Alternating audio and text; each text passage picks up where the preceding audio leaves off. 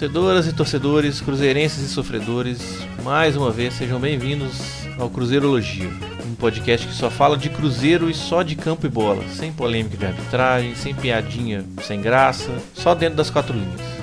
E no episódio de hoje nós vamos falar desses, dessa semana terrível que o Cruzeiro teve, falar do jogo da Laú, falar do jogo do Fluminense, dar nossas impressões aqui e talvez até algumas soluções. Tô aqui mais uma vez com o Iron Luiz e com a Ana Luísa. E aí, Iron, tudo bem? É mais ou menos, né, Sandy? Tudo, tudo certo aí, mas muita coisa errada, né, cara? Pelo amor de Deus. Tem bastante coisa para falar. E aí, Ana, tudo certo? Não, tá tudo certo comigo, só. É igual o Iron falou, muita coisa pra falar, muita coisa errada, muita coisa tem que ser feita e nada tá acontecendo. É, Vamos falar sobre isso então. Vamos tentar falar sobre isso, né? É ruim falar sobre essas coisas, mas estamos aqui. Bora lá.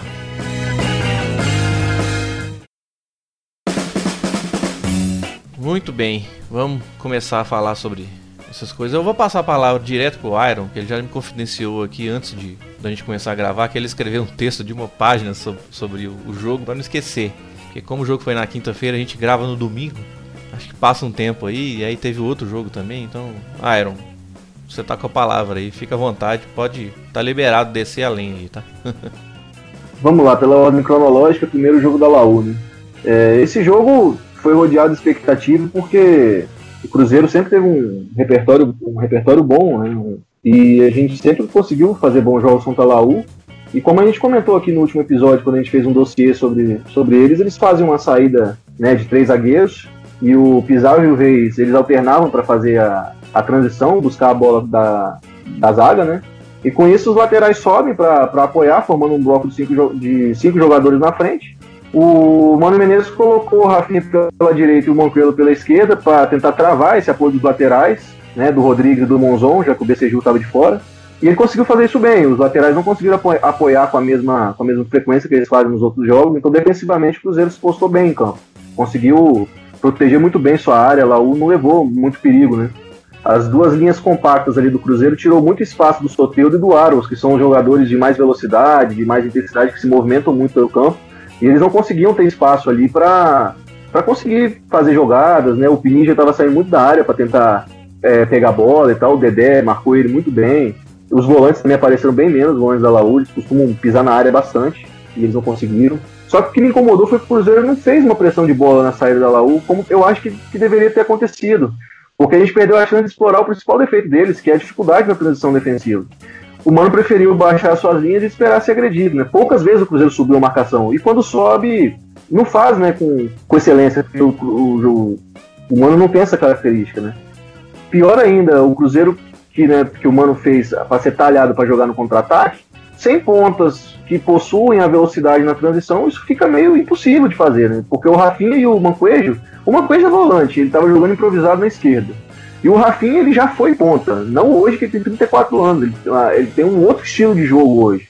Ele não tem mais aquele ímpeto para atacar, para pisar na área, para fazer gols, não é o estilo do Rafinha. Então o Thiago Neves e o Rasqueiro ficaram meio que sem referência ali para tabelar, para tentar fazer uma ultrapassagem. Eles ficaram meio assim, correndo atrás do, do, dos zagueiros da, da Laú para tentar roubar uma bola, ou então só basculando junto com o time, no momento que o Cruzeiro estava reagindo, porque foi assim a maior parte do primeiro tempo. Então, assim, fisicamente eles não têm nem condição de disputar com, com os jogadores. E aí ficaram vendidos ali, ficaram meio sem, sem ter função na realidade. E o Cruzeiro só deu um chute de perigo no primeiro tempo, foi com o Lucas Silva, de fora da área, que foi na trave. Fora isso, não aconteceu nada, assim. O Cruzeiro jogou, na minha visão, não sei se, se vocês concordam, o Cândia sempre fala que quando o Rafael sobe joga, o Cruzeiro joga no 4-2-4-0, né, Cândia? Isso, é isso daí, né? Isso, eu gosto de pontuar que é, que é 4-2-4-0, porque eu, eu sempre. Né, não é um quem comentou o jogo da Laú, acho que foi o Edmundo no Fox Sports. Ele falou 4-6-0. Eu não gosto de falar 4-6-0, porque parece que os 6 são estão no mesmo lugar. E não é isso. É, pra mim é 4-2, 4 é. são dois volantes e os quatro da frente eles ficam trocando. Os quatro são, isso. em tese, o centroavante, entre aspas, mas nenhum dos quatro é também. Por isso que eu coloco esse zero na frente.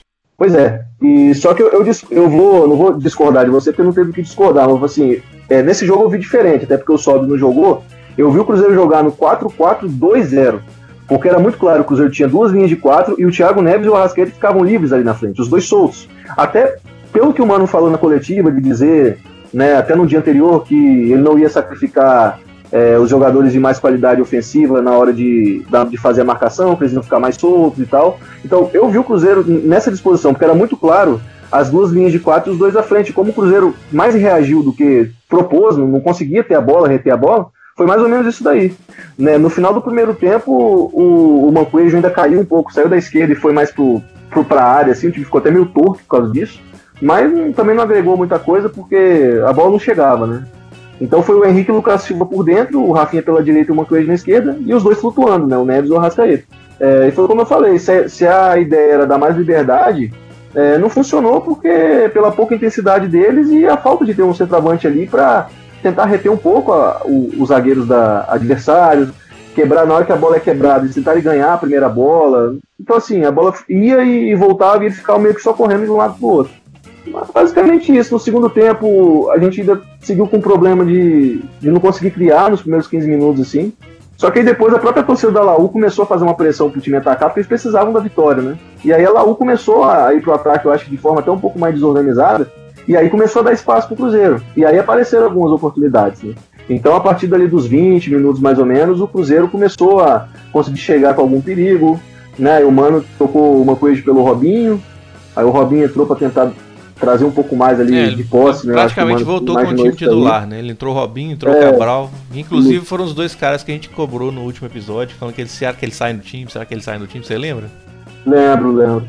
Pois é, e aí o Cabral também entrou na vaga do Lucas Silva, que para mim foi o melhor em campo, junto com o Dedé.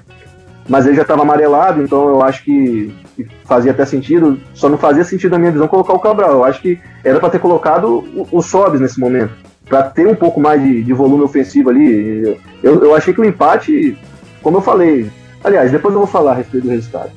Né? Então, eu, fico, eu deixo até um adendo aqui, né? se o rendimento do Lucas Silva nos treinos foi parecido com o que ele ah, jogou ontem, é, fica mais absurdo ainda o Cabral ter tido essa sequência inteira jogando mal, né? Porque, pelo amor de Deus, se o Mano fala que ele é tão coerente assim, será que ele não percebeu nos treinos que o cara tava pedindo passagem, não? Incrível isso, né? Mas enfim. É, quando o Sassá entrou, eu achei que aí sim o time é, melhorou até um pouco mais porque ele briga com, com os zagueiros lá, né? Tem alguém que fica fixo na área ali, que vai aparecer ali, que vai dar um pouco mais, fazer os zagueiros terem um pouco mais de atenção, porque é um atacante de área. E aí o Arrascaeta quase fez um gol, que a bola passou beijando a trave, né? E aí ele saiu para entrar do Sassá. O Thiago Neves também teve, teve uma chance que ele chutou a bola é, pelo lado de fora, assim, da, da rede. E uma outra boa chance também do Cruzeiro foi quando o Sassá pegou a bola e ele chegou ali na, na pequena área. O Thiago Neves estava no, no, primeiro pau e ele tentou chutar. Eu acho que se ele tivesse tido um pouco mais de inteligência ali na, na tomada de decisão, ele ia ver que o Thiago Neves estava assim, livre. Era só ele tocar pro Thiago Neves que o Thiago Neves empurrava pro gol. Ele chutou, não deu certo. Enfim, então não adiantava, né? E também achei que o, que o Mano errou na, tanto na, em colocar o Cabral em campo tirar o Lucas Silva, acho que tinha que ter colocado mais um atacante. E errou também quando tirou o Arrascaeta para colocar o Sassá. Eu acho que ele deveria ter saído o Thiago Neves, porque ele não fez um bom jogo. Inclusive, assim, eu venho reparando que fisicamente o Thiago Neves tá, tá com dificuldade assim para embates individuais, para reter a bola, para fazer o time jogar. Que a função dele deveria ser cara, basicamente quanto essa. Tempo que a gente fala isso aqui, jogar. cara, esse negócio do Thiago Neves. O Thiago Neves você, tá, você hoje, principalmente. Hoje, o primeiro lance que ele teve ali de tentar driblar um cara, ele perdeu a bola, eu lembrei de todas as vezes que a gente falou isso aqui. É. Ele tá numa rotação abaixo, assim. E é interessante que o Thiago Neves ainda fez uma preparação diferenciada, né? Fez uma intertemporada praticamente, mas eu acho que está na hora de, de alguém conversar com ele, entender o que está acontecendo. De repente, ele até ficar um tempo afastado, aprimorando a parte física, aprimorando o fundamento, porque não tem condição, assim, ele está muito mal. Assim, mal mesmo no sentido técnico, né, de, de drible, de condução de bola, de domínio de bola. Assim, ele está no popular, assim, se arrastando. Assim, infelizmente, ele decidiu o Mineiro pra gente, né, fez um gol lá, porque ele tem qualidade individual para isso, para aparecer mas aquele Thiago Neves do, do, ano passado tá longe, cara. Tá longe, assim. Eu, eu não sei o que tá acontecendo com ele, mas é uma coisa a, a, se, se preocupar, porque vem se repetindo e aí ele segue no time, né? Tipo, ele segue no time, o Henrique segue no time, mesmo mal, assim. Qual que é o problema? Esses caras não podem sair? Porque se, tem, se tá mal, tem que sair, gente. Não, não, tem discussão. Né? Será que né, o, o, ego fala mais alto do que o, o, bem coletivo? Eu sei que jogador é complicado, mas Será que eles também não têm um pouco de autocrítica para ver que eles não estão rendendo? E aí estão atrapalhando o time? Sabe? Porque o Michael do Grêmio, quando o Arthur surgiu ano passado, o Michael estava lesionado, o Michael voltou e ele falou com o Renato Gaúcho, olha, não me coloca no time porque o Arthur tá melhor do que eu. Eu não mereço voltar agora. Pô, será que eles não têm esse, essa autocrítica para perceber que eles não estão bem? Mas enfim, o que eu tinha pra falar da Laú é isso. Tem mais o que falar. Ah, só para finalizar que eu ia falar a respeito do resultado, foi como eu até disse no Twitter, assim, o resultado em si, o empate não é ruim, mas animicamente é. O Cruzeiro não ganhou ainda na, na fase de grupos. Perdeu pro Racing, empatou com o Vasco em casa, Vasco que tomou quatro do Racing, né? Meu Deus do céu, o Cruzeiro não conseguiu fazer um gol nesse Vasco. Mas enfim. O Cruzeiro, não, fala, o Cruzeiro não faz nenhum gol em ninguém desde a final do Campeonato Mineiro é preocupante, né, cara? Você vê, isso é muito preocupante. Então, assim, é, é, nitidamente agora que, agora que não é nem perseguição, não. Acho que quem tem acho que dois neurônios vai, vai perceber que é um trabalho que evolui, né? E a gente está em abril, o que era, o que era pra estar tá melhorando, tá piorando. Então não tem muito o que falar, né? Mas a gente vai, vai falar mais sobre isso na frente também. Então, tipo, pra falar da Laú hoje é, é isso daí. Ana.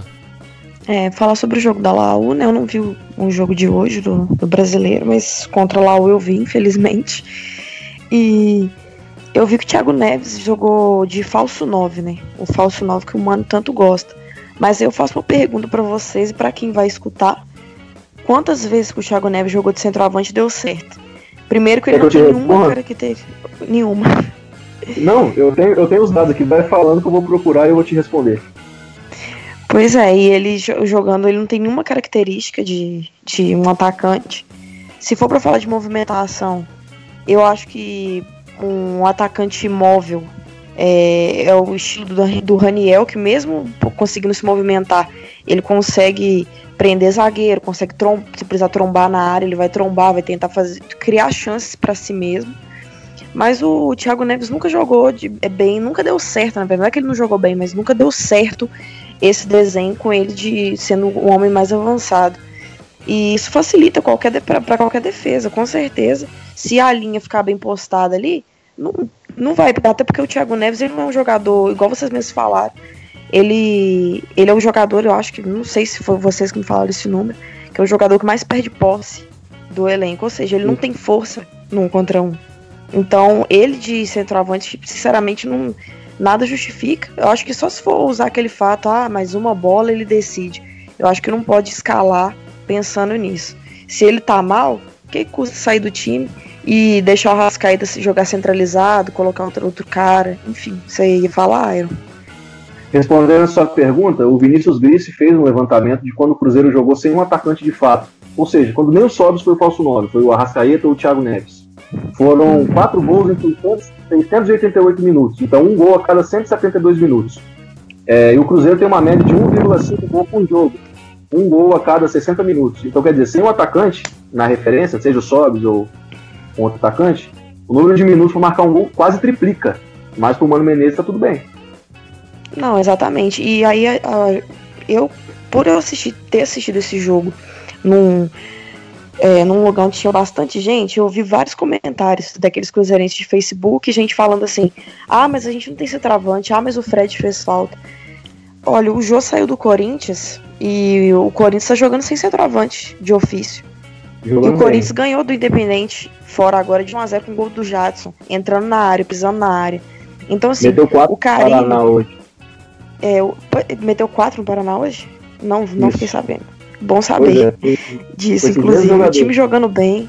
É, o, é um time que sabe jogar no contra-ataque, que sabe sofrer. E tem jogador para isso. Tem, é, o, o, por mais que o elenco seja é, limitado, o cara ele faz com que os jogadores entendam o estilo. Agora o, o Mano Menezes, ele tem jogador, o jogador, o Thiago Neves não vai voltar para marcar. O Arrascaeta não tem essa característica. Quase nenhum jogador ele tem essa característica. Então, para que que joga dessa forma? Se montou o elenco é, desse jeito, para mim, é, para mim seria um, um, um, time que controla melhor o jogo com a bola. O Lucas Silva, por exemplo, contra a Laú, ele foi muito bem. Só que o, o Lucas Silva é um jogador que joga melhor com a bola, não correndo atrás dela. Tanto que ele tomou o amarelo e eu fiquei com medo dele ser expulso.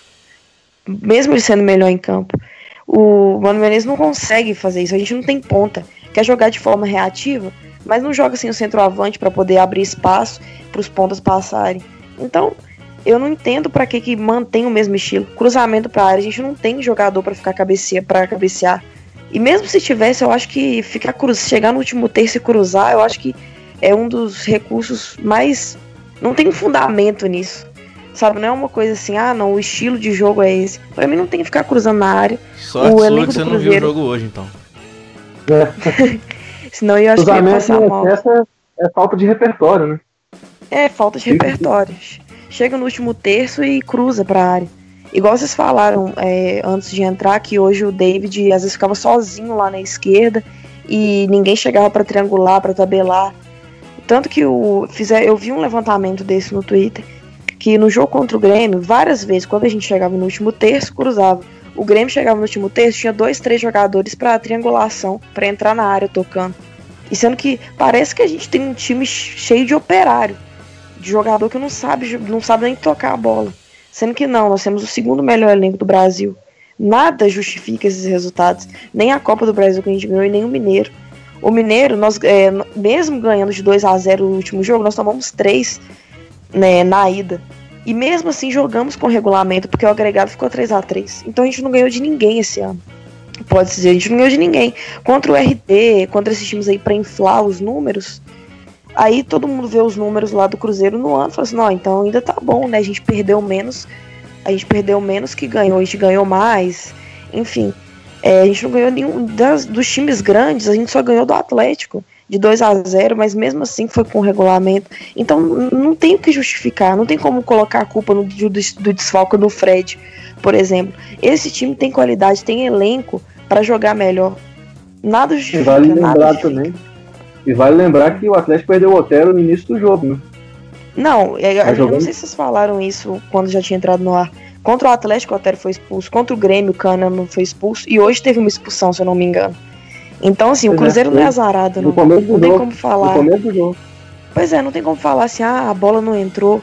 Sendo que a maioria das chances que o Cruzeiro cria não é criar chance, é tudo na trombação lá, a bola sobra e dá um chute. Aí fala que criou chance que sendo que não é assim. Esse esse elenco, o Cruzeiro tem elenco, o Mano Menezes tem ele pediu os jogadores, o Cruzeiro foi lá e trouxe para ele. Ele tem tudo que o treinador mais quer, que é tempo de trabalho, salário alto, que é importante a gente lembrar. E, e a torcida, assim, eu não entendo, porque parte da torcida ainda apoia esse cara, fala que não tem ninguém no mercado, isso e aquilo.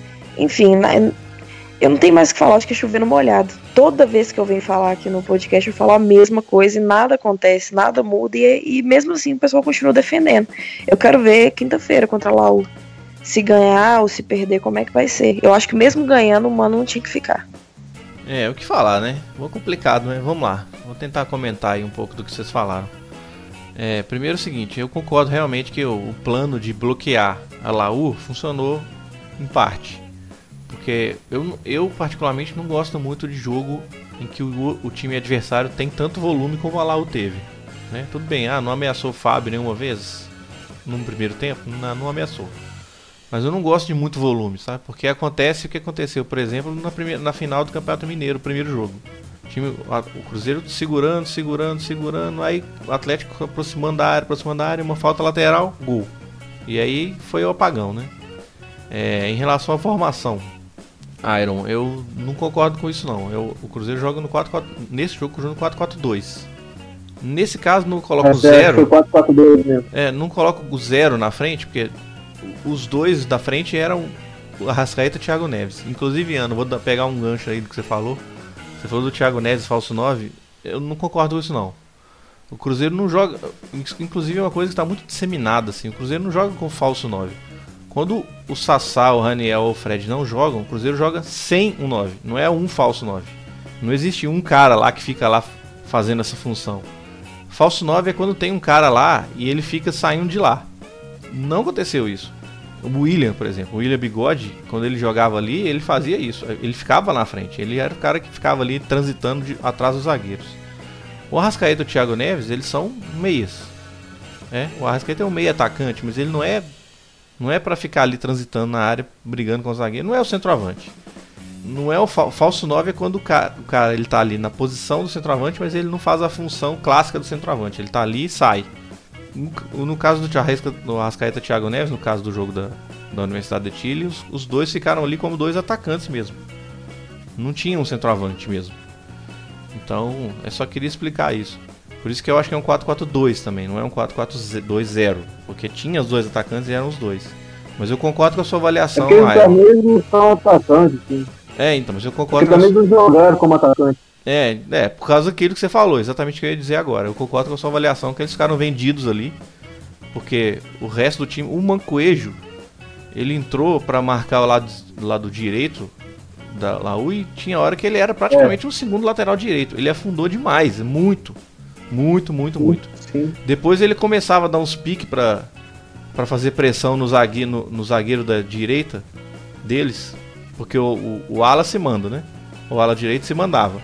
Ficava só a linha de três lá atrás e às vezes um volante chegava para ajudar a saída.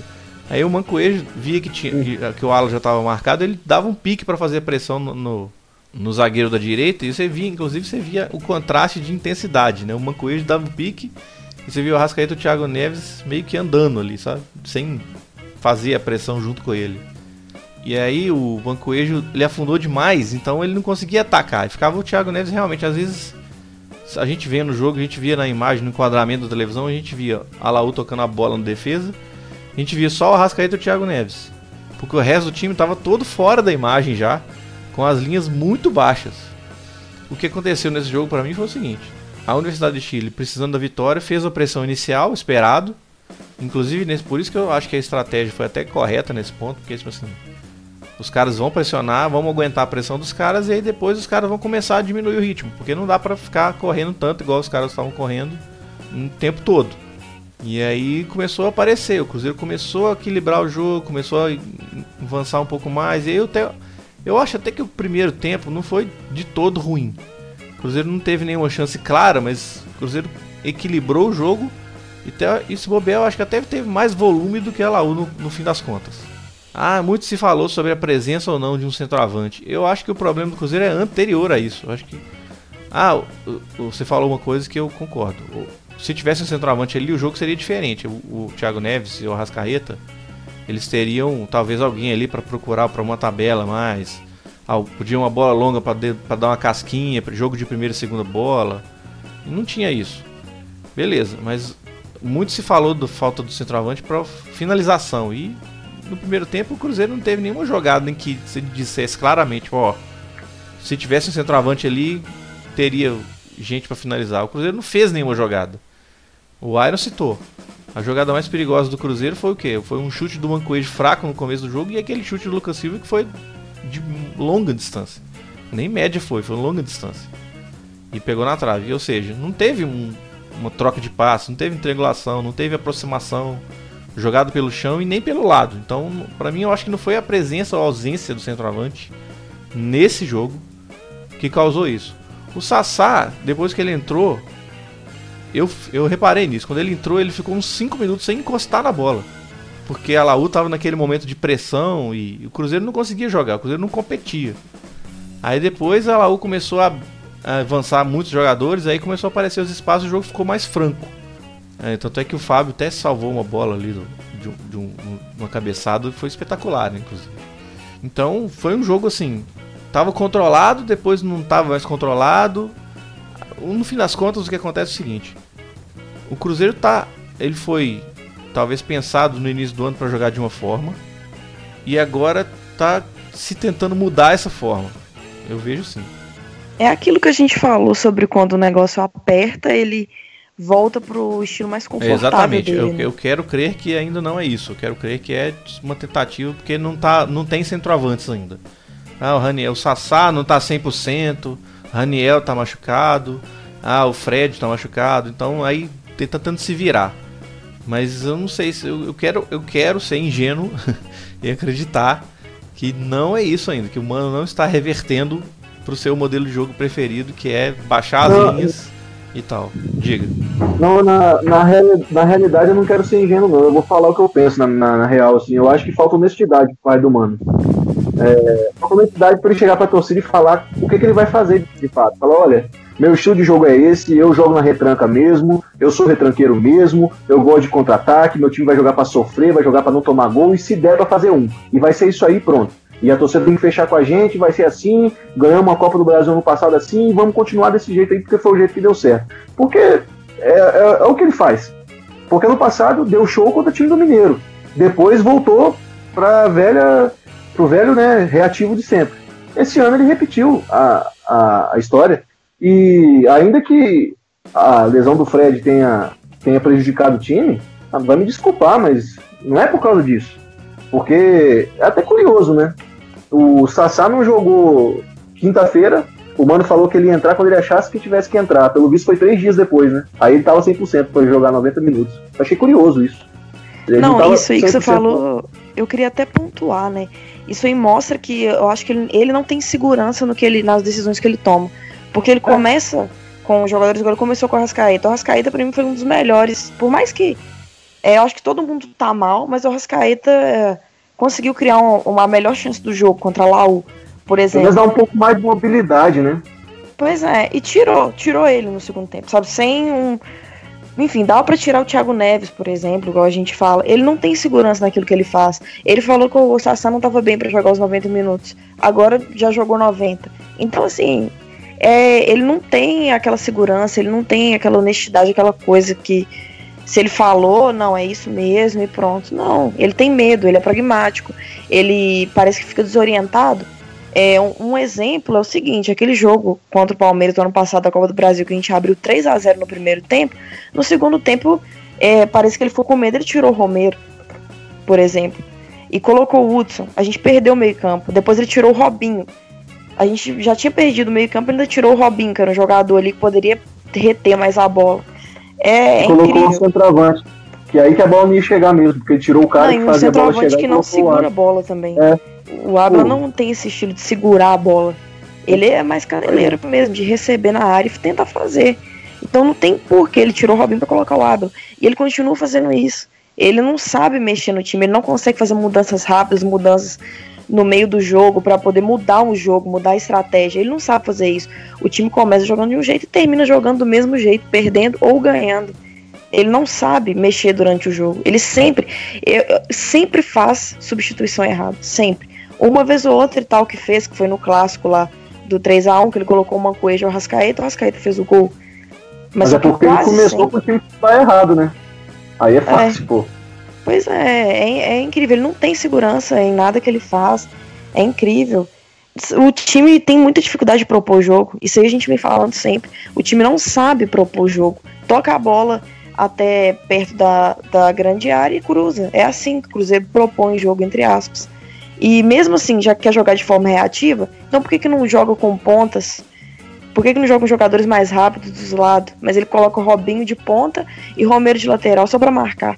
Mas então, aí, mas então, mas aí é que eu acho que, que assim, o, o Cruzeiro não sabe propor, mas tava propondo bem e triangulando bem no início do ano. Ah, é contra o time do interior de Minas, é. Mas fa tava fazendo certo, que era passar o trator. Tem muito, eu já vi muitos eu, muitas primaveras aí atrás do Cruzeiro tendo times querendo propor e não conseguindo, mesmo contra esses times do interior, né? Quando você, o que você espera de um time como o Cruzeiro? Com esse modelo de jogo de proposição, de posse contra esses times da primeira fase do Mineiro, é exatamente isso, passar por cima. Sair, entrar tocando pelo meio da defesa e conseguir fazer o gol. E o Cruzeiro conseguia fazer isso. Até, inclusive eu acho que eu até posso arriscar dizer isso. Pra, o último jogo bom que eu vi do Cruzeiro foi contra o RT, que foi o penúltimo da primeira fase do Mineiro. Depois daquilo, o Cruzeiro Aí não é fácil. mais. Nem contra a Patrocinense, que era um time misto. Depois as, as quartas de final contra a Patrocinense. Depois as semifinais, as finais. E aí vem desde lá. Então, o que eu acho estranho é isso. Que o, o, o elenco até foi pensado para ser um time que propusesse mais o jogo. Tanto é que só tem um ponta. Que era o David. Que é o David que veio machucado. Então, assim, a, a rigor não tinha nenhum pro início do ano. Então, como é que você ia jogar num, num, num modelo reativo se você não tem nenhum ponta no seu elenco? Quer dizer, ou você montou o seu elenco errado, ou você pensou no modelo de jogo errado. Por isso que eu acho que não foi. E isso. joga sem centroavante. No início do ano, eu acho que a ideia do Mano até era jogar propositivo e ele estava conseguindo fazer isso. Mas de algum momento aí da temporada, a gente pode destacar aqui as semifinais do Mineiro para frente, eu acho. Isso se perdeu de alguma forma. E aí, igual você falou aí, talvez o Mano tenha revertido para o modelo de jogo dele, que é de jogar com as linhas mais baixas e sair na boa para tentar achar um gol. Mas aí o elenco não, não tá preparado, parece que o elenco tá no meio do caminho. talvez o elenco esteja viciado numa forma de jogar e não tá conseguindo jogar da outra. Enfim, não sei. Mas eu acho que Excesso de, qualquer pragmatismo. maneira, de qualquer maneira o elenco foi mal montado por ele, porque ele teve carta branca para fazer o que quisesse, todas as trocas, todas as contratações passaram pelo crivo dele. Isso aí não sou eu que estou dizendo, foi o Itaí Machado que disse, várias vezes inclusive. Então, ele, a gente liberou os dois pontos que a gente tinha no elenco que já não eram grande coisa, assim, o Elber e o Alisson. E aí você traz o David, que chegou machucado, quer dizer, o jogo de estreia dele foi agora, já quase em maio. É isso, Cinco é meses isso falando. A rigor, a rigor seu elenco não tinha nenhum conta. Pois é, e, e para mim, tanto para jogar reativo quanto para propor, no futebol de hoje não, não se permite mais você não ter jogadores rápidos para jogar pelos lados. Isso não existe. Então o elenco foi muito mal pensado nesse sentido. Pior ainda, né? Porque na base tinha jogadores que poderiam fazer isso daí, pelo menos para substituir o Elber, no caso, né? E o Mano, ele abriu mão do Nixon, que foi agora revelação do Campeonato Baiano pelo Vitória. O Cruzeiro não ia gastar nada para manter o Nixon, nada. Ele abriu mão do cara, ele não quis contar com o jogador. Ele abriu mão do Tony Anderson, por isso que o Tony Anderson foi pro Grêmio. No final do ano, se o Grêmio pagar 500 mil, fica com o Tony Anderson. Ele não quis nem ver o jogador treinar. Ele não, não utilizou o Marcelo, que tá na base, é, jogando bem ainda. O Marcelo, eu não considero o Marcelo ainda um jogador pronto. Eu acho que o Marcelo ainda precisa ganhar massa muscular, precisa ganhar um pouco mais de, de físico. Mas, pô, você tem uma fase de grupos do Mineiro. Testa o cara, pô. Você vê que você não tem ponta. Em algum momento você sabe que você vai ficar tentado de jogar de forma mais reativa, com as linhas baixas. Testa o jogador, pô. Por que, que abriu mão desses jogadores? Aí quer dizer, hoje a gente não tem esse jogador, vai precisar ir no mercado. O Cruzeiro não está numa situação financeira favorável para fazer isso, todo mundo sabe. E os jogadores da base, por exemplo, o Nixon, pra mim já estava pronto para jogar. Tanto que pelo Vitória ele jogou e foi, foi destaque lá. Então, assim, por que, que não deu chance pro cara? Tem a fase do, do, do Mineiro toda para jogar. A gente vê o Henrique aí, pô, o Henrique tá se arrastando em campo. Qual que é o reserva do Henrique hoje? O Romero. O Romero não joga nunca na, de volante. Se o Romero machucar, quem vai ser o primeiro volante do time? Ele mandou uma noca pro esporte. Você vê, esse ano o Cruzeiro tava subindo, em média, três jogadores da base por ano. Ano passado o Murilo ajudou, o Raniel ajudou, o Nonoca ajudou, o Arthur ajudou. ajudou. 2014, Lucas Silva, Mike, Alisson. Né? 2015, 2016, até pela fase do time, os jogadores que subiram não conseguiram ter muita sequência. Esse ano, quais jogadores da base que subiram tiveram chance? O Vitor Eudes é quarto goleiro, não, não vai jogar. O, o Kaká, que é sexto zagueiro, também não vai jogar.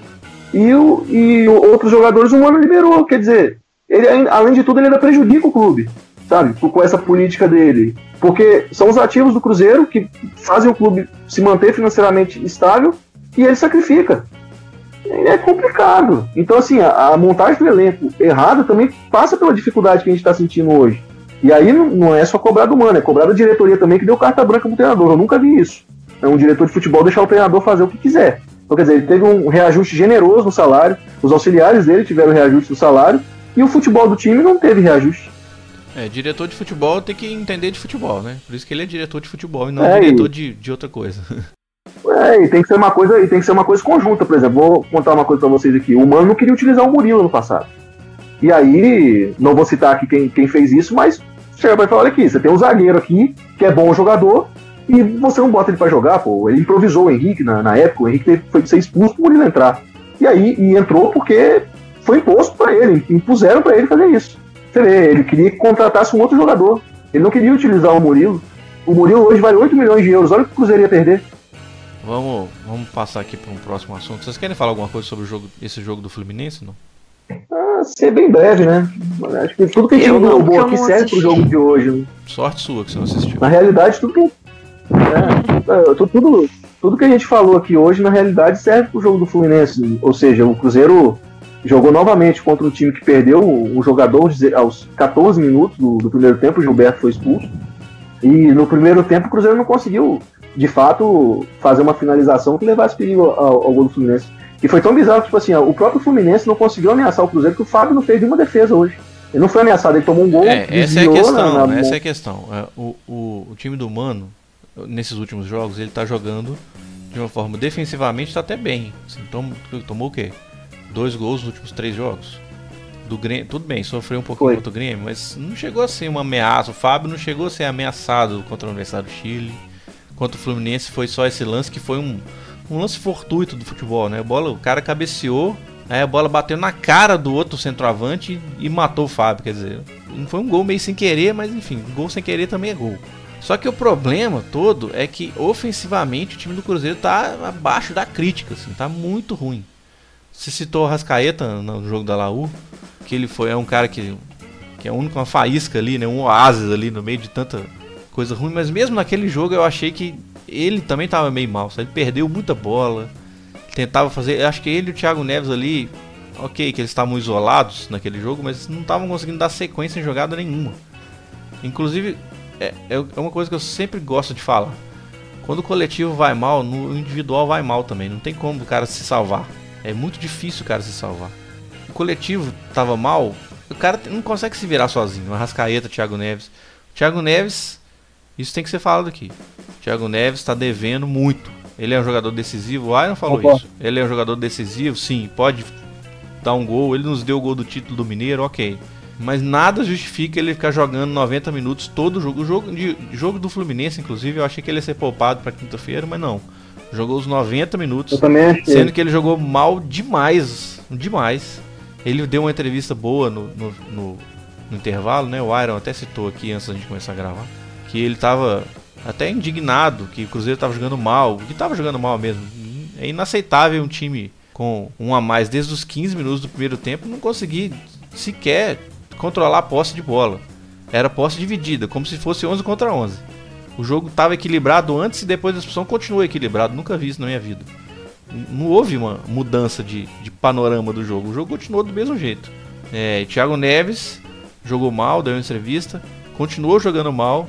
E quem tinha que ter saído era o Thiago Neves e não o Arrascaeta. O Arrascaeta estava tentando, até tentando fazer alguma coisa. Ele voltou com o modo lucidez dele ali, mas como falei, cara, uma andorinha só não faz verão. Quando o coletivo vai mal, é muito difícil um cara sozinho resolver. Tem que ser tipo um Messi da vida, um cara que tira um gol da cartola. É um desses caras cotado para ser melhor do mundo, os craques vão para Europa, e aí sim. Mas é muito difícil isso acontecer. Futebol para mim sempre vai ser um esporte coletivo. Quando o coletivo vai bem, o jogador medíocre se torna um bom jogador. Quando o coletivo vai mal, um bom jogador se torna um jogador ruim. Isso é um. Ninguém vai tirar isso de mim. E para mim é o que tá acontecendo. E os defensores do Mano. Os defensores do Mano usam o argumento: ah, mas o Sassá é ruim. Ah, mas não sei quem é ruim. Ah, nossa, com o Lucas Silva não dá, com a Rascaeta não dá. Não, então, sobre isso, Ana, sobre isso, Ana, só, só pontuar é. uma coisa. É, fazer um breve histórico aqui. Contra o, o, o, o Grêmio, muito se falou da intensidade. Ah, que o time não tem intensidade, o time tava um monte de velho jogando, né? Muita gente falou isso. É, o pessoal não tem físico, não sei o que. Aí o Mano foi lá contra a Laú e colocou Lucas Silva, colocou Mancoejo, jogadores que davam mais intensidade. Não andou, o time não andou. Ah, mas aí contra a Laú faltou o centroavante, faltou não sei quem, tem que tirar o Egídio, tem que tirar não sei quem, tem que tirar não sei quem. Aconteceu isso contra o Fluminense. O time não andou. Agora você vê que as coisas vão mudando e não anda o time, é porque o coletivo. É por isso que eu falo. A questão não é a escalação, a questão não é a falta ou a ausência de um centroavante. A questão não é o esquema tático, a questão é o modelo de jogo. E isso está atrapalhando todo o time. E isso tem que ser mudado Concordo. urgentemente. O Cruzeiro tem que jogar. Concordo. Não. Principalmente no jogo da quinta-feira contra a, a Universidade então. de Chile. É, pois é. Essa é a questão. Exatamente isso, isso, O modelo de jogo, o modelo de jogo e a montagem do elenco que foi errada na minha avaliação. Os 11 não, os 30 jogadores do elenco são horríveis, porque ninguém dá jeito, né? É, então, é, é exatamente esse meu jogador... ponto. Exatamente esse meu ponto. Esse, esse argumento não se sustenta por causa disso. Você vai o Hermes, o Hermes jogou no jogo contra o Fluminense. E aí, foi também ele não foi, não foi ruim nem bom. Ele foi ali, deu pro gasto. Porque o resto do time não ajuda, entendeu? É difícil, o cara ele errou algumas coisas, mas é porque o coletivo tava ruim. Não tem como, o cara não consegue fazer sozinho. Assim como o Egídio também não acertou um cruzamento, né? É, então. Diga-se de passagem. Então a questão não é trocar o Egídio pelo Hermes, por exemplo. Só tô dando um exemplo aqui, tá? Ah, tem que tirar o Egídio e pôr uhum. o Hermes. Aí você coloca o Egídio e põe o Hermes, mas você não muda o jeito de jogar do time, não vai acontecer nada. A questão não é que o cara é ruim tecnicamente, não é isso. A questão é que o time não tá formatado para jogar daquela forma. Ou ele tá tentando formatar o time para jogar de uma forma que tá acostumado a jogar de outra forma.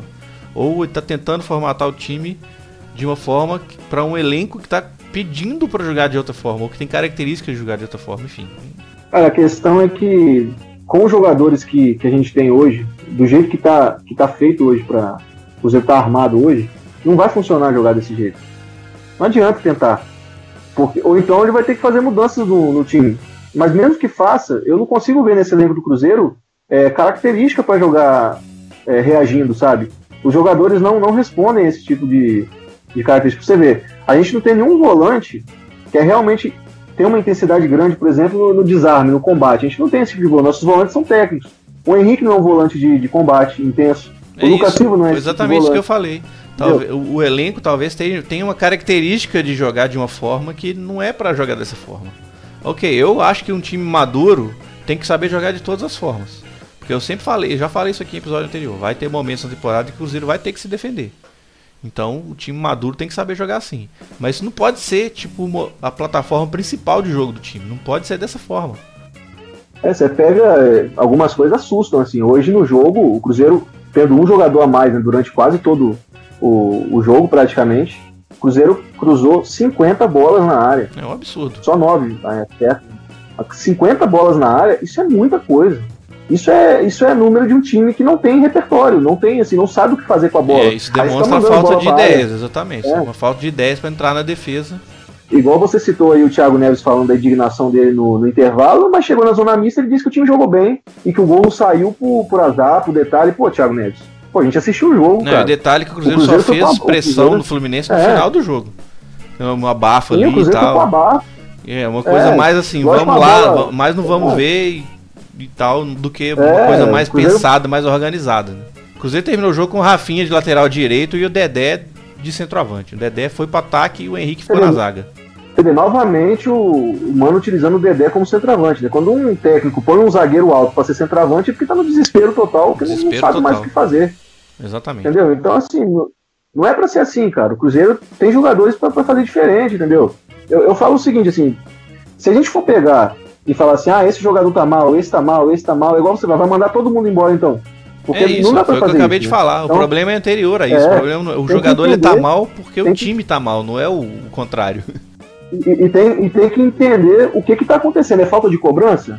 Né? É, é corpo mole? Tem jogador ali que tá, sei lá, tá curtindo um pouco mais do que deveria, não tá se cuidando? Isso aí quem tem que resolver é quem, quem tá lá dentro. A gente não tem essa, essa, essa capacidade de fazer esse tipo de coisa, então a gente analisa o que a gente vê no jogo. O que a gente vê no jogo é um time coletivamente mal, com jogadores que, que podem decidir tecnicamente também estão abaixo, mas a gente não sabe o motivo. Eu vendo de fora, o que me passa é que fisicamente alguns jogadores não estão bem e o time não tem repertório, assim, não tem ideias para jogar. É um time que não consegue triangular, sair rápido da, da defesa para o ataque. Geralmente é sempre no esticão, ou quando toca pro lateral, o lateral avança, o volante às vezes demora a aproximar, o jogador que está do lado demora a aproximar, por exemplo, o Robinho está muito mal. Hoje o Robinho perdeu umas três bolas esperando ela chegar no pé, e foi antecipado pelo, pelo adversário. Está muito mal o Robinho. Então por que, que o Robinho não sai do time, né? Por que, que ele, ele continua sendo titular mesmo mal? Por que, o, que o Thiago Neves tá não sai mal, time? Tá por que, que o Thiago Neves não sai do time? Porque foi igual eu falei, o jogador também tem que ter senso crítico. Se ele tá vendo que ele não tá, ele não tá rendendo, será que é, são tão alienados a esse ponto de achar que, que, o time realmente tá jogando bem? Porque se eles acharem que o time tá jogando bem, igual o Thiago Neves deu a entender, então é porque a mentalidade do treinador já impregnou na cabeça dos jogadores. Aí eu acho que alguma coisa vai ter que mudar então. Porque jogando bem não tá. Então, então aí, assim, é, aí, que, aí, você me deu o gancho, pra, desculpa, cara, aí você me deu o gancho para entrar no, no, no, no final, na, na parte final do programa, que é o seguinte. Eu quero soluções. O que, que vocês pensam de solução? Aí vai todo mundo pensar a, a solução mais simples de todas, que está na cabeça, na boca do povo aí, de todo mundo. Ah, tem que demitir o mano. Mas aí eu entro nisso que você falou. O mano já meio que entrou na cabeça dos caras, entendeu? O cara, ele acredita, os caras acreditam no mano, eles acreditam de verdade que o que o mano tá fazendo é, é o melhor. Aí se você tirar o cara, é, é, mais ou menos como se fosse tirar, assim, é uma comparação meio pesada, mas é como se fosse extirpar um câncer. Quando você tira as células cancerígenas, você não tira só elas, você tira um pouquinho de tecido saudável também. É uma, é uma coisa ruim, sabe? Você tira tudo que é ruim, mas uma coisa boa também vai embora. Então é. Você vai ter que arrancar muita coisa e destruir tudo. Porque, bom, enfim, vamos lá. O que vocês pensam de soluções para essa situação do Cruzeiro agora? Eu, eu, vou falar, eu vou falar assim, que eu, que eu venho refletindo, tá? Eu acho que o Mano já entregou muita coisa pra gente. Ele já salvou a gente do rebaixamento duas vezes. Muito obrigado por isso. Ele ganhou o Mineiro, né? Muito bacana, valeu. Ganhou a Copa do Brasil, que na época eu já dizia que, mesmo ganhando o título da Copa do Brasil, eu achava o trabalho dele ruim, porque ganhou a Copa do Brasil, mas foi eliminado da Sul-Americana pro Nacional, que era um dos, dos últimos colocados do, no Paraguai. Foi eliminado da primeira liga, perdeu o Mineiro pro, pro Atlético, tendo a vantagem. É, da vantagem não, mas jogando mal os dois jogos.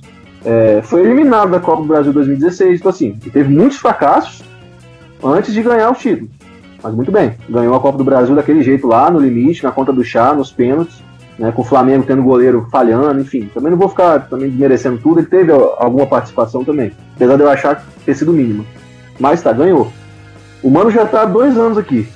Eu não consigo imaginar ele tirando mais desse elenco, fazendo algo de diferente. Não consigo imaginar. Até porque ele não me mostra isso. Ele não me mostra igual o Carilli, que jogava com o Jô, o time jogava em função do Jô. Perdeu o Jô, cara, ele teve dificuldade no início, mas conseguiu arranjar um meio ali, de colocar o Rodriguinho Jadson adiantado e o time tá jogando bem. Então, mostra soluções. O Mano não, não me passa essa sensação. Ele não potencializa os jogadores que ele tem, ele não recupera um jogador que está em uma fase. Pelo contrário, às vezes o jogador está jogando bem e o jogador começa a jogar mal e ele não consegue recuperar esse cara. Então, assim, na minha opinião hoje, você até falou a respeito de jogadores acreditarem nele, até fazendo uma, uma comparação meio, meio boba aqui, mas assim, é o, é o que eu vejo. Eu acho que, que o Cruzeiro, os jogadores e o Mano, se fosse co colocar como se fosse um relacionamento, eles estão num relacionamento abusivo. É o que eu vejo. Porque eu, eu vejo o Mano fazendo Entendi. mal. Boa analogia. Entendeu? É, eu vejo o Mano fazendo mal para eles, porque Os são não jogadores estão que não têm percebendo isso, características. né? E eles não estão percebendo que eles estão indo pro buraco, gente. Porque vamos, vamos olhar. Olha, o Cruzeiro investiu quase 40 milhões. Dinheiro não entra em campo, tudo bem. Mas o Cruzeiro investiu, o Cruzeiro trouxe peças, tem jogadores de qualidade. O Cruzeiro não conseguiu ganhar nenhum jogo do Libertadores. A gente vai chegar agora quinta-feira na Laú, tendo que ganhar, quer dizer, no limite. Porque o Cruzeiro se complicou sozinho. O Cruzeiro não conseguiu uma vitória no brasileiro, duas derrotas, assim, o time jogando mal. Então eu não consigo ver o Mano tirando algo a mais. Eu acho que a contribuição dele já foi dada. Eu acho que ele já deu toda a contribuição que ele poderia dar pro Cruzeiro. Eu acho que tá na hora do Cruzeiro respirar novos ares. Porque não dá pra gente falar que o Mano não teve tempo. Isso não dá pra falar. Então não é imediatismo pedir pra ele ir embora. Ele tá aqui há quase três anos já. Não dá pra dizer que, que a diretoria não deu os jogadores que ele pedia. Deu os que ele pedia e inclusive dispensou os que ele não queria. Então não dá pra falar isso daí também. Então, qual é, É, o- nem dá é o argumento dizer que é hoje, resultadismo cara? também, porque a gente tá falando de resultado. É. O Cruzeiro foi campeão mineiro, ganhou os dois do Atlético e a gente criticou o desempenho do time aqui. Aí o pessoal vai falar, ah, mas não tem técnico no mercado. Tá, isso aí é problema da diretoria achar um. O Atlético Paranaense foi lá na segunda divisão, pegou o Fernando Diniz. O, o Grêmio demitiu o Roger, o Renato tá jogando futebol há dois anos. Foram lá e pegaram o Renato. Então, pô, dá um jeito. Olha o elenco do Cruzeiro, eu, eu- eu duvido muito assim que um treinador vai conseguir fazer o Cruzeiro jogar menos do que tá jogando hoje. Isso aí eu duvido. Pois é, mas a curto prazo? Porque a solução que o Cruzeiro precisa é curtíssimo prazo. É, não, o Mano não vai cair agora. Não é muito difícil fazer agora, melhor do que ele faz agora. É, Mas já. o Mano não vai cair Essa aqui- agora. a minha pergunta é essa. Você acha que, por exemplo, se ele fosse demitido na segunda-feira, aí a diretoria contratasse um técnico na segunda-feira mesmo, um técnico, qualquer um que seja, mas que tivesse um, um- por característica jogar mais ofensivamente, você acha que na quinta-feira já teria resultado? Já porque Resultado eu não até- sei, mas desempenho eu acho que. Não, Ia tá, desempenho. porque Tô é perguntando do muito difícil. desempenho mesmo. Não, Eu porque acho eu que acho que sim, não porque- ia. É, não é muito difícil fazer esse time jogar. É um time, é um ótimo elenco. Não, eu É questiono isso porque, time. igual eu falei, os caras eu acho que eles estão acostumados a jogar assim já. Há muito tempo.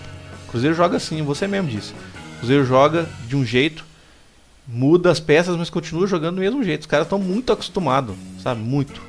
Mas ele o Mano mal, né? despotencializa as, as principais características dos jogadores. Eu acho que se chega um treinador consegue enxergar que o Robinho não é ponta, que ele é meia, que o Romero não é lateral, que ele é volante, e que não tem que colocar jogador só pra marcar lateral, só pra marcar, marcar, marcar, eu acho que já vai ter um desempenho bem melhor. Acho não, eu tenho certeza, porque o que o Cruzeiro tá jogando é futebol não, gente. É outro esporte que ainda não sei o que, que é. Não tô, se- não tô sendo exagerado, não tô fazendo aqui piadinha. Tô falando que o Cruzeiro não tá jogando futebol. O Mano prefere não jogar bola. Ele joga pra, só pra não perder, pra não tomar gol. E mesmo assim, às vezes não dá muito certo, porque a gente tomou quatro do Racing. Enfim, é isso aí. Deixa eu só entender então. Vocês dois, vocês dois demitiriam o mano. Com Eu certeza. não consigo mais, eu não consigo mais ver, porque na minha visão, eu- amanhã eu posso posso estar errado, ele pode ganhar a Libertadores aí, todo mundo vai me zoar. Não tô nem aí, eu dou opinião mesmo, né? Não sou profeta do acontecido, mas eu não vejo mais o, Mano tirando mais nada assim desse time assim. Vai ser, na minha opinião, vai ser isso aí até o final do ano. Mas ele Se pode ganhar a Libertadores mesmo até sem tirar mais nada do time. Isso, o futebol é assim. É, então, assim, mas eu acho, apesar de eu achar muito difícil do jeito que o Cruzeiro tá jogando. É, eu também acho muito difícil. Corre risco, pode, e é, é isso, é isso é, essa é a minha segunda pergunta. Vocês demitiriam, mas demitiriam agora, já? Não teria nem como demitir agora tendo um jogo decisivo pela frente. Né? Não dá para fazer isso. Aí você. E você, Ana? Não, eu não, não demitiria agora. Não tem jeito. Não, é, eu acho que igual eu falei aqui. Mesmo se ganhar da Laú, pra mim tem que ir embora. Não... Aí sim. Pois é, mas quando? Também, mas quando? Já depois do jogo, depois, da, depois do jogo da, da Laú? Se possível, assim que acabar o jogo, já chegar lá pra ele assinar a demissão. Não, é porque, é porque o jogo, do, o jogo contra o Vasco, se eu não me engano, já é na outra semana. Não, é, mas eu tirava, primeiro, eu tirava. Ou então eu esperaria a pausa pra Copa. E aí eu trazia um novo treinador. Não, então, aqui, ó. Vou dizer aqui pra vocês, ó. Cruzeiro só tem duas quartas livres até a Copa do Mundo. Provavelmente serão as duas quartas que serão usadas para as duas datas da Copa do Brasil. Que ainda não estão confirmadas, mas deve ser nessas datas. 16 de maio é o jogo da volta contra o Atlético Paranaense no Mineirão, pela Copa do Brasil, certo? 19 de maio, três dias depois, clássico pelo brasileiro, no Independência. 22 de maio, e aí outros três dias depois, um jogo contra o Racing pela sexta e última rodada da fase de grupos da Libertadores. Então, o que, que pode acontecer aqui entre o dia 16 e 22 de maio? O Cruzeiro pode ser eliminado da Copa do Brasil, perder um clássico e ser eliminado da Libertadores na mesma semana. Hum. Isso pode acontecer, isso pode acontecer. É o pior cenário possível, tá? Eu tô pensando no pior cenário. Pode ser o melhor é cenário possível. classificar, ganhar, ganhar e classificar. Então, assim, essa semana, eu sei que o mês de abril tá matando a temporada do Cruzeiro, tá? Se o Cruzeiro não ganhar na quinta-feira, aí no caso é resultado mesmo. Não tô nem falando de desempenho, não. Tem que ganhar, mesmo que seja jogando mal, tem que ganhar. Porque se não ganhar da Universidade do Chile, acabou a temporada. Acabou não, porque tem a Copa do Brasil, mas o Atlético Paranaense tá jogando um futebol a gente tá vendo aí, né? Tem que respeitar. E, e o Cruzeiro tem ganhado a Laú, se eu não me engano, pra já chegar a segundo lugar tem que ser por três gols, né? 2 a 0 dois, acima dois de dois, né? Não, 2 a 0 dá porque você faz, você aumenta em 2 o seu saldo e tira 2 o saldo da Laú também, entendeu? A diferença ah, hoje então é de 3. 2x0 é, 2x0 dá. 2x0 dá, porque o Cruzeiro vai ficar com 0 e a Laú vai ficar com menos 1. Um. É Mas enfim, é cara, não quero pensar nisso não. Se ficou 1x0, se ficar 1x0 já tá bom também. É, porque na realidade o, o, Vasco vai, vai pegar o Racing agora em casa. O Racing hoje jogou contra o Rosário Central com o time reserva e ganhou de 2 a 0 É, futebol a gente não pode nunca cravar antes, mas eu acho difícil o Vasco ganhar do Racing. Né? O Racing deve. O é, Racing é, deve. Acho. Eu falei, eu acho. Não sei se eu falei isso no ar, mas eu falei isso com você já. Talvez o melhor cenário seja o Racing nadar de braçada nesse grupo para chegar no último jogo contra o Cruzeiro classificado, tranquilo, e o Cruzeiro dependendo só de uma vitória contra eles para classificar. Esse é o melhor cenário. É, mas, mas para chegar uma... a isso, você é, tem que vencer os dois próximos. Também, né? É, mas só que tem, só, só, você só tá esquecendo de uma coisa, porque o Racing, com esse desempenho aí, provavelmente ele vai estar tá brigando para ser primeiro geral, né? Então eles não vão chegar aqui frouxo, não. Mas o primeiro geral é só, só questão de mando de campo agora, né? Não tem mais. Agora é tudo mas é sorteio. É mais, mas é... Agora é sorteio. Não, mas isso é muito. Mas eles decidem, mas eles decidem a segunda em casa, né? Até a final. Então, ah, e tem essa questão também. Se o Cruzeiro conseguir classificar na Libertadores, já vai jogar nas oitavas de. O primeiro jogo já vai ser no Mineirão. Porque primeiro lugar eu acho que é, é muito é. difícil é. pegar, né? Então. Ah, não, não pega mais. Pega não. Esquece. Pega mais não. E fica em segundo é ruim pra gente, porque a Copa do Brasil a gente ganhou decidindo em casa. Foi por causa dos jogos em casa. Então, assim, o Mano depende disso também. Não, não vai ter isso. Ele não tem repertório para conseguir jogar fora de casa, ou então ter que ganhar o primeiro jogo, ter que buscar o resultado, ser obrigado a ganhar pelo menos de um gol no primeiro jogo para depois segurar o jogo no segundo. Ele não sabe propor o jogo, não sabe jogar precisando do resultado e nem para segurar ele. Para mim, tem que ir embora, já chega. Eu acho que com o Mano Menezes, nosso ano já tá perdido. Só se aconteceu o que aconteceu no passado, a Copa do Brasil, né? Do lateral fazer gol de cabeça, do Hudson cabecear. Só que agora os dois que fizeram esses gols decisivos não estão aqui mais. Então aí fica complicado. Mas você acha que não salva nem o brasileiro? Ah, não, não. Brasileiro. Ganhar brasileiro não, não, não, não, não com o Mano, não. Se trocar o Mano por um outro técnico, não salva nem o brasileiro. Porque a Libertadores e a Copa do Brasil realmente aí é, é mais difícil. Mas o brasileiro você acha que não salva, não? Ah, Cara, brasileiro. Com, com treinador, não sei. Brasileiro só um vai ser campeão, então não tem jeito, né? Mas eu acho que o outro treinador conseguiria deixar o Cruzeiro na Libertadores também com o elenco que tem, não é possível. Sabe? Pelo menos em sexto, não é possível, gente. Ah, e mesmo assim, hoje... correr, correndo risco de se virar G7, G8. É, é então, tipo assim. Hoje, só não, pra, ir, pra mim, pra Libertadores, tem que ser muito incompetente, sabe? Ana, suas considerações finais, se é que você tem algumas. ah, na verdade, eu concordo aí com tudo que vocês falaram. E o Cruzeiro tem muita chance de ser eliminado na fase de grupos da Libertadores. Chega a ser desesperador a gente imaginar um cenário desse. Até porque um tempo não muito não muito atrás, a gente assistia fase de grupos só para se divertir, porque a gente sabia que ia ser goleada no Mineirão, a gente sabia que o Cruzeiro ia classificar, se não classificasse em primeiro, mas ia classificar. E agora a gente tá com medo de ser eliminado na fase de grupos. E, e, mesmo assim, com esse time que a gente tem, com o segundo melhor elenco do Brasil. Então não tem o que justifique. Não tem como falar que é jogador, é o técnico, a culpa é toda do técnico. E a, se o jogador tá mal, tira, coloca no banco, tem gente para repor. E mandou o Nonock embora. Judivan, ele saiu, saiu chutado aqui. O pessoal acha que esses jogadores vão para pegar experiência e vão voltar. Mas não vão. Fabrício Bruno mesmo é, morreu pro Mano. Esse ano de novo recusou o cara. Então, com o Mano, a gente só tem a perder. É o pior custo-benefício do Brasil. E eu acho que é muito arriscado ficar com ele. O pessoal fala que é arriscado trocar de técnico no meio da temporada, que fica sendo uma incógnita. Mas, sinceramente, eu acho que não, não é. Eu acho que é muito mais arriscado a gente ficar com ele do que mandar ele embora. É isso aí. Hashtag fora, mano. Ah, com certeza.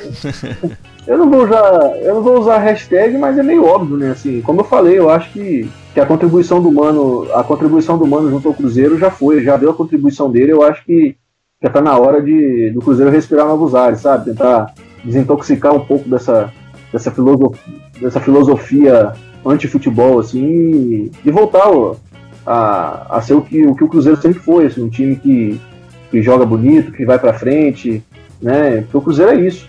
Então, eu agradeço ao Mano pelos títulos que ele, que ele conquistou aqui, pela, né, por ter salvado a gente no rebaixamento, mas se quinta-feira não, não, ganhar, acho que não tem muito mais o que, o que fazer mantendo ele aqui não.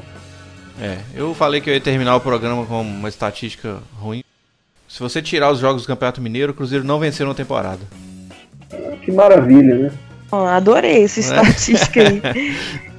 só, só pra finalizar novamente, assim, jogadores aí também, lideranças do elenco, né? Henrique, Thiago Neves, Robinho. Vamos ter um pouco mais de senso crítico, né, pessoal? Vamos jogar um pouco mais, né? Vamos, vamos comer um banquinho tiver... também, que faz bem de vez em quando. E parar é. de, de lacrar entrevista, vai jogar é, bola, sabe? falar de vamos, reclamar vamos... de vai de torcida, isso aqui é Cruzeiro. É. Vai vaiar mesmo vamos se ter... tá jogando mal. Vamos ter um pouco mais de senso crítico e reconhecer que se não tá bem, pô, pede pra sair, vai pro banco, né? Tem outros jogadores aí que podem entrar e jogar. Então, assim, pensar um pouco mais no Cruzeiro e, e menos na, na, na, em si próprio, em se promover, né? Vamos jogar, vamos ter um pouco mais de, de senso crítico aí, porque tá complicado. É, é isso aí, pessoal. Esse é um programa longo, né? Quando a coisa é ruim, a gente gosta de falar bastante, desabafar, sessão do descarrego. Mas é isso aí, esse foi o nosso programa de hoje, episódio 8, né? E você pode seguir a gente lá no Twitter, twitter.com.br cruzeirologia. Nossa plataforma principal de publicação é o SoundCloud. Então você pode entrar lá no soundcloud.com.br cruzeirologia. Todos os episódios estão lá.